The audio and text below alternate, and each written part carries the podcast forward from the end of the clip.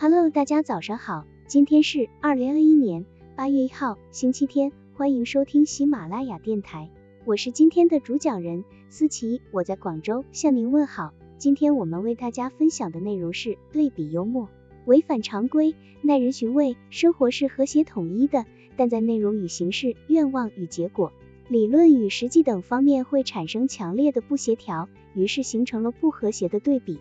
这种强烈的反差必然产生幽默、可笑的情趣。类比是根据两种事物在某些属性上的相同，而且已知其中一种事物还有其他属性，从而推知另一种事物也可能具有相同的其他属性。在口语表达中恰当运用类比，可以起到扭转逆境、轻巧取胜且不失幽默感的效果。类比幽默法是指把两种或两种以上互不相干，甚至是完全相反的。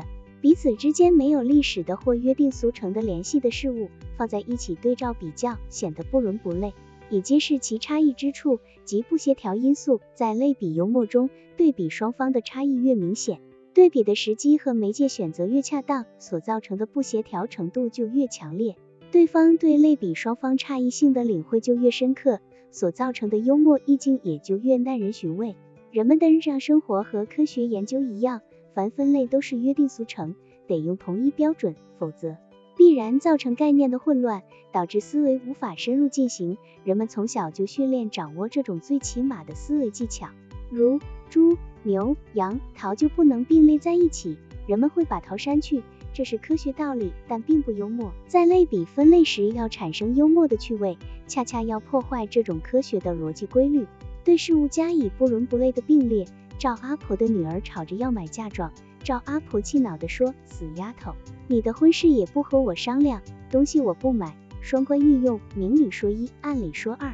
图片，母女大吵起来，引得许多邻居来看。邻居陈伯站出来说：“你不能怪他没和你商量啊。”赵阿婆问：“为什么？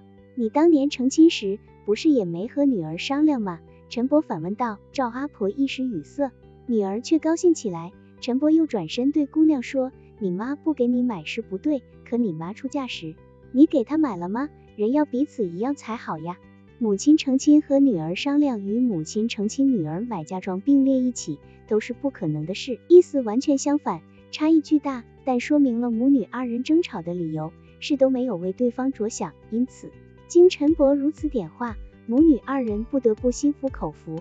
类比幽默术是个反常规的坏孩子。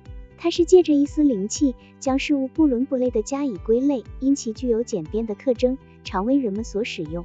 星期六，一位年轻人照例进城卖鸡蛋，他问城里常打交道的中间商：“今天鸡蛋你们给多少钱一个？”中间商简单的回答：“两美分，一个才两美分，这真是太便宜了。”是啊，我们中间商昨天开了个会，决定一个鸡蛋的价格不能高于两美分。年轻人无奈的摇摇头，但也只好将蛋给卖掉，回去了。第二个星期六，这个年轻人照例进城，见的还是上次那个中间商。中间商看了看鸡蛋，说：“这个星期你的鸡蛋太小了。”是啊，年轻人说：“我们的母鸡昨天开了一个大会，他们做出决定，因为两美分实在太少，所以不能使劲下大蛋了。